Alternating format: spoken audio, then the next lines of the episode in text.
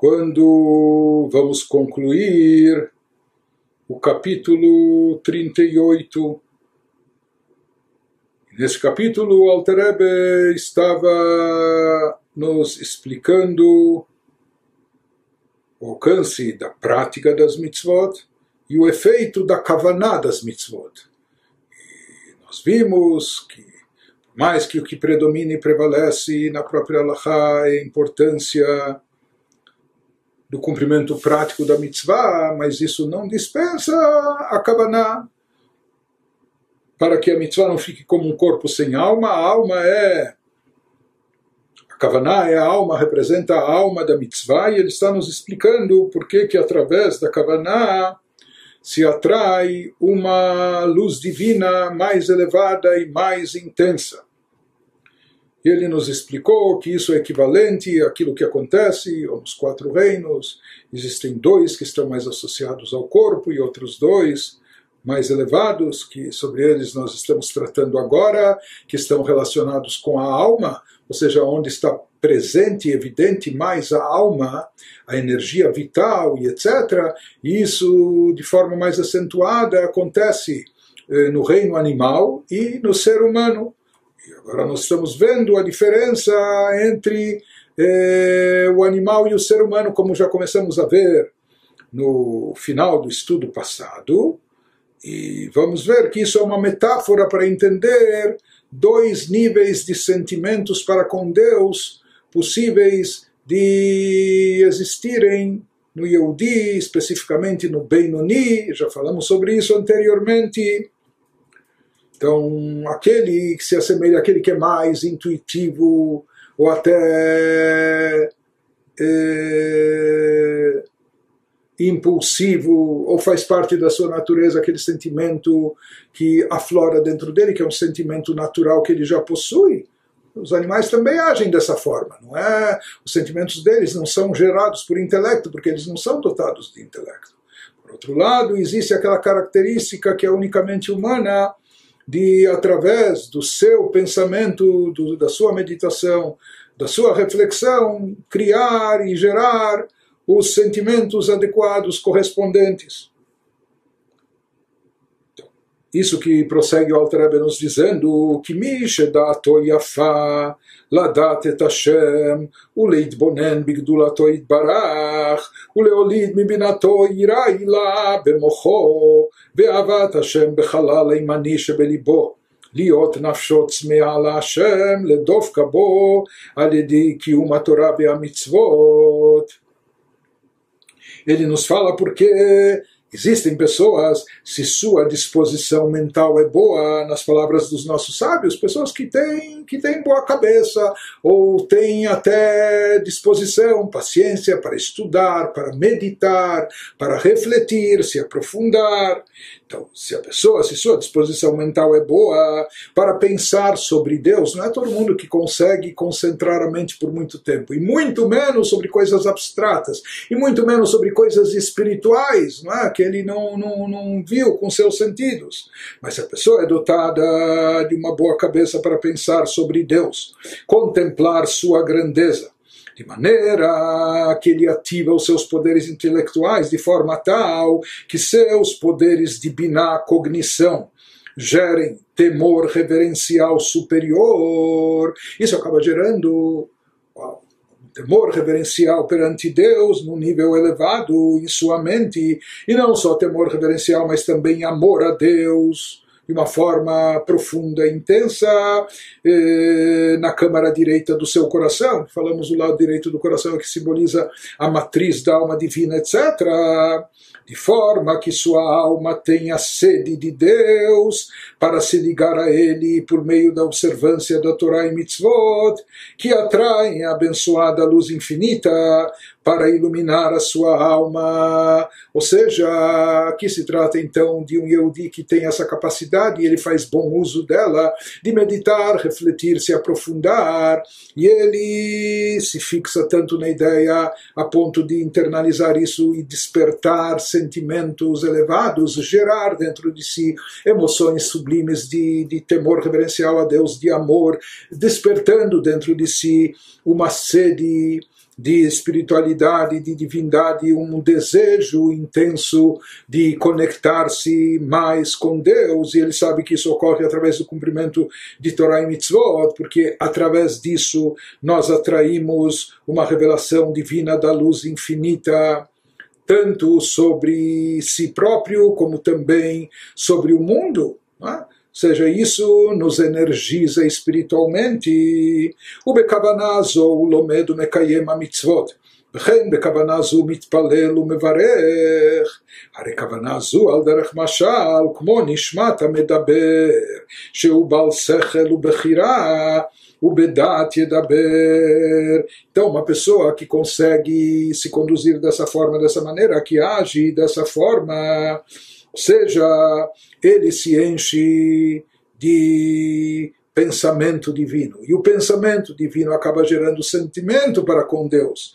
E isso desperta uma paixão e uma sede, uma atração. E ele quer atrair a luz abençoada, a luz infinita, para iluminar sua alma. E ele sabe que isso só é possível através de Torah e Mitzvot, a fim de se ligar a Deus. E com essa intenção, essa pessoa estuda a Torá e cumpre as mitzvot, aqui é uma intenção elevada, uma pessoa espiritualizada, etc. E com essa intenção ela reza e recita bênçãos, ou seja, tudo que ela faz, seja no estudo da Torá, no cumprimento das mitzvot, nas orações, ela faz imbuída dessas intenções elevadas, desses sentimentos profundos, etc. Então, esse nível de Kavaná, então aqui, sem dúvida alguma, ela tem Kavaná, ela tem intenção, ela tem devoção. Esse nível de Kavaná poderia ser comparado à mais alta das quatro categorias da alma. Nós falamos, eh, o Arizal dizia que até uma pedra tem uma alma. Na planta existe uma alma, mas é só o crescimento vegetativo. No animal já tem uma vitalidade maior, uma energia maior. Mas alma, alma é aquilo que nós vemos no ser humano. Então ele nos diz esse tipo de kavaná dessa pessoa que está nesse nível elevado, essa kavaná, dentro daquelas quatro categorias, pode ser comparada à do ser humano. Porque, pois este possui intelecto, livre-arbítrio e fala com inteligência. E essa pessoa também envolveu essas faculdades superiores, que são exclusivamente humanas, em sua kavaná. O animal não tem livre-arbítrio.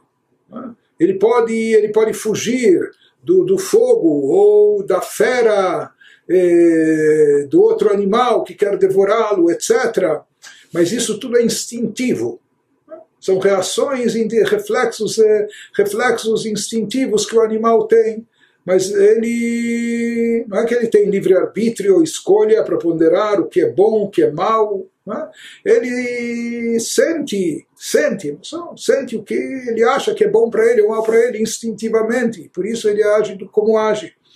Já um ser humano é diferente, um ser humano é dotado de intelecto, discernimento, e portanto ele é dotado também de livre-arbítrio, ele tem o poder de fala, e não só para falar, um papagaio também fala, mas o ser humano falar com inteligência, poder, habilidade da comunicação. Quando a pessoa se utiliza de tudo isso, aquilo que ele tem de melhor, canalizando para o serviço a Deus, fazendo as coisas com kavaná, ou seja, meditando, refletindo, gerando sentimentos, criando emoções e etc e manifestando essa atração para com Deus, então o seu nível de Kavaná é o nível mais elevado, superior, aquele da alma do ser humano.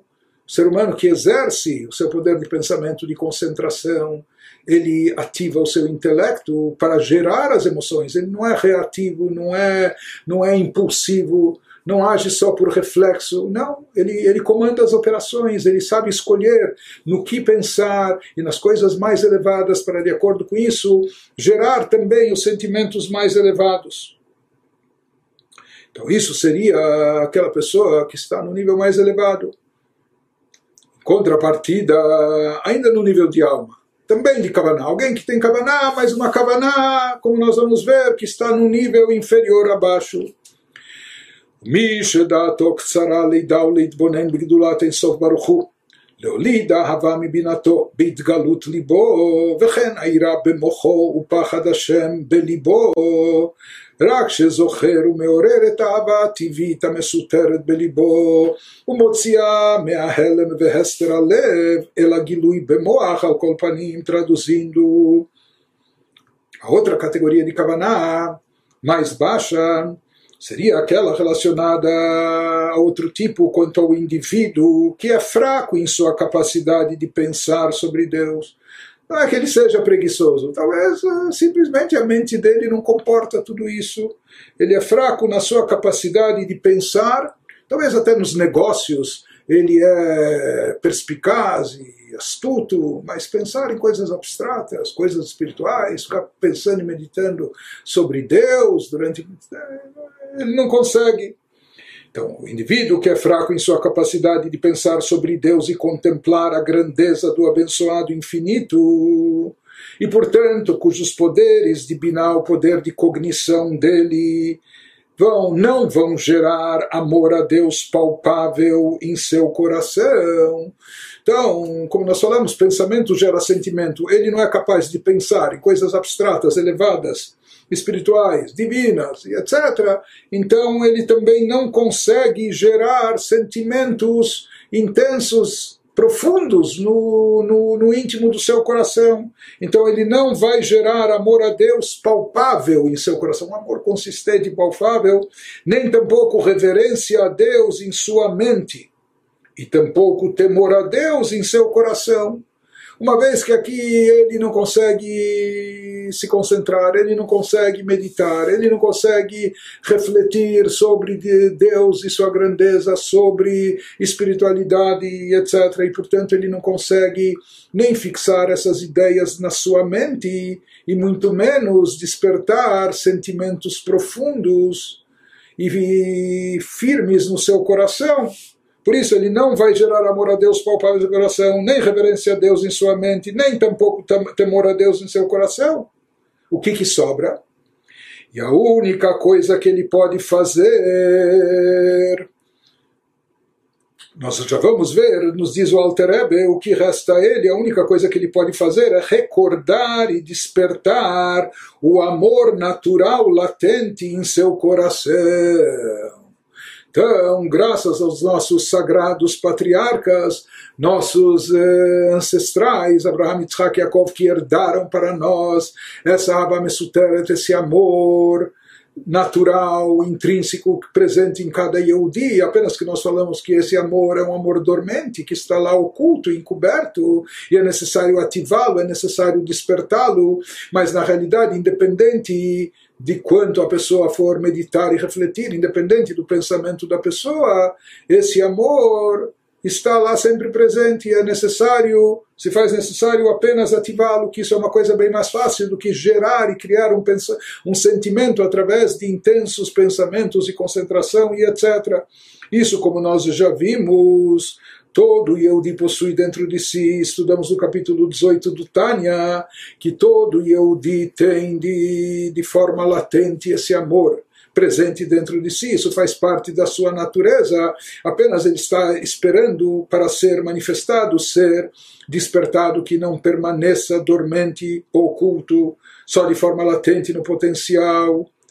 E essa revelação e manifestação desse sentimento não ocorre através de meditação, eh, reflexão, etc., mas quando a pessoa simplesmente se lembra e se conscientiza que ele tem já esse sentimento intrínseco. Não é?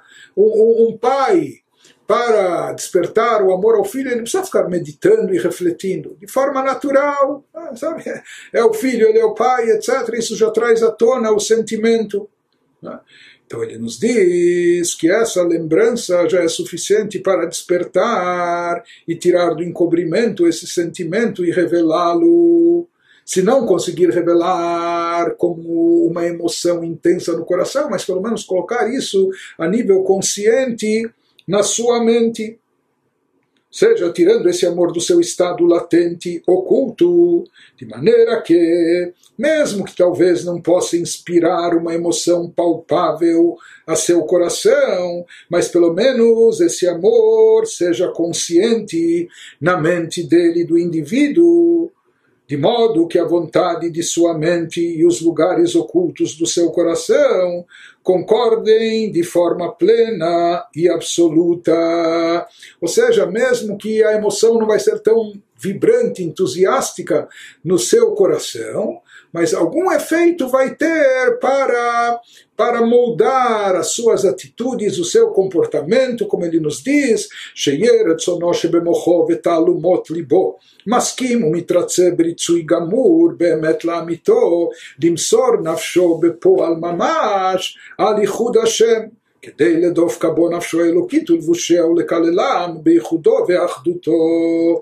Ele nos diz, pelo menos, o despertar desse sentimento vai ser suficiente ou vai ser eficaz para que ele seja consciente na sua mente, de modo que a vontade de sua mente e os lugares ocultos do seu coração. Talvez ele não vai envolver todo o coração, mas pelo menos ele vai alavancar alguma coisa lá no fundo do seu coração, de maneira que, que aqueles cantinhos eh, ocultos do seu coração concordem com, com a vontade de cumprir Torah e Mitzvot, de ligar-se a Deus de forma plena e absoluta, com total autenticidade como ressalta o Alter lembrando aquilo que já estudamos nos capítulos anteriores, esse sentimento não é pouca coisa.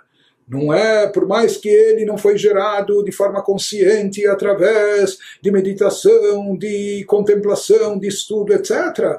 Mas esse sentimento, no final das contas, mesmo que é algo herdado, mesmo que estava dormente e oculto, é um sentimento muito profundo, capaz de levar a pessoa até o autossacrifício, até o martírio pela sua fé.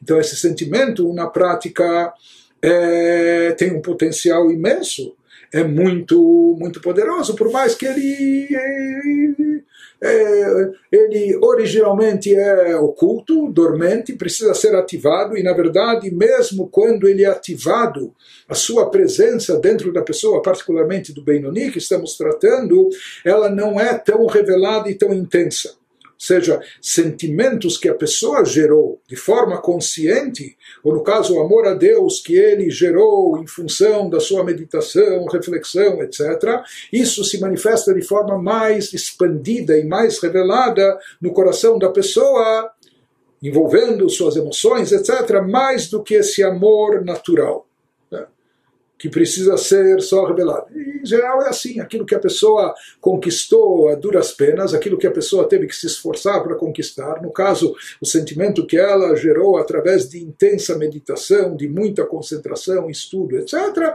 isso acaba sendo algo mais presente, mais intenso dentro de si, enquanto que aquela Ahavá, aquele amor dormente, mesmo quando despertado, mesmo quando manifestado, ele, ele se manifesta até trazendo mais consciência, vamos dizer, a nível intelectual, no, no cérebro, intelecto da pessoa, mais do que até a nível emocional no seu coração.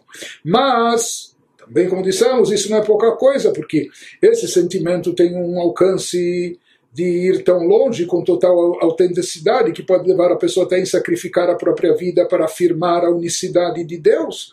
Se esse, quando o sujeito ele é colocado à prova e se ele então mesmo que ele não tenha que graças a Deus enfrentar essas provações esses testes de fé mas se a pessoa considerar seriamente essa prontidão teórica que ele tem para o que der e vier até para o martírio a fim de entusiasmar-se, ele faz, ou seja, ele procura se imbuir dessa conscientização, a fim de entusiasmar-se, para se motivar, se automotivar, entusiasmar-se por ligar a Deus sua alma divina e as vestimentas dela, para que possam ser absorvidas na unicidade e singularidade de Deus isso é a vontade divina expressa por meio do estudo da Torá e do cumprimento das mitzvot, conforme explicado acima.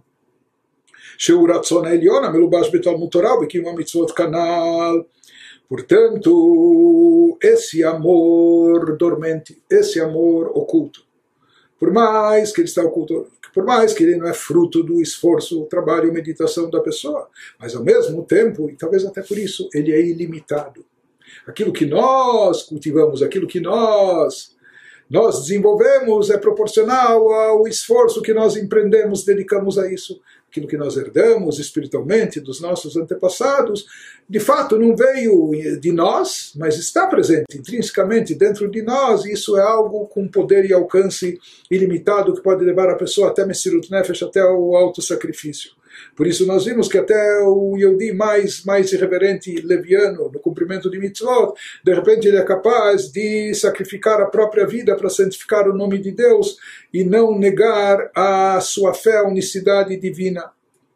Então esse amor é e pode ser despertado isso vai trazer na pessoa um compromisso firme, como uma decisão, ele faz como um acordo consigo mesmo, mesmo que isso está mais presente no seu cérebro a nível intelectual, mas também na parte oculta do seu coração. Que ele está pronto de abrir mão das suas vontades, dos seus interesses, até de, de fazer sacrifícios para alinhar-se com Deus, com a unidade divina. Isso vai levá-lo e motivá-lo, uma vez que ele sabe que essa unicidade de Deus se manifesta na Torá e Mitzvot, porque a Torá é a sabedoria divina, e Deus e sua sabedoria são uma coisa só, as mitzvot refletem a vontade divina, onde está a vontade é onde está a essência. Portanto, Torá e mitzvot são, representam a necessidade de Deus. E ele sabe que estudando Torá e cumprindo as mitzvot, com isso a sua alma está se envolvendo, a sua alma e suas vestimentas estão se alinhando com a vontade divina e se integrando dentro da unicidade de Deus. E é isso que ele faz, motivado pela Havá Mesuteret, por esse amor intrínseco que existe dentro de cada Yudi, mesmo que ele não criou, não desenvolveu, não cultivou através do seu intelecto. E ele nos diz que, na realidade, como a gente também já estudou no Tani anteriormente, esse sentimento não é apenas amor, mas ele possui dentro de si também temor reverencial. Vegama irak lula boba lekabel malchuto shelo limrod bochas veshalom.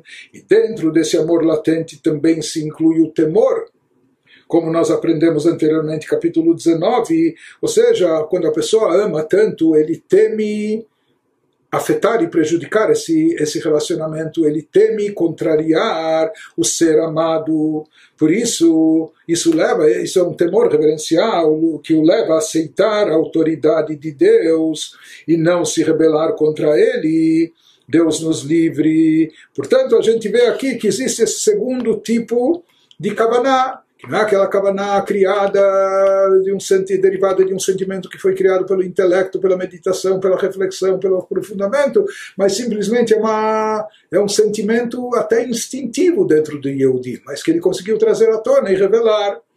Mas ele nos diz como isso é algo instintivo, isso se assemelha mais, com todo respeito, mas se assemelha mais àquilo que está presente no reino animal do que no humano. Mas, mas isso é uma kavaná.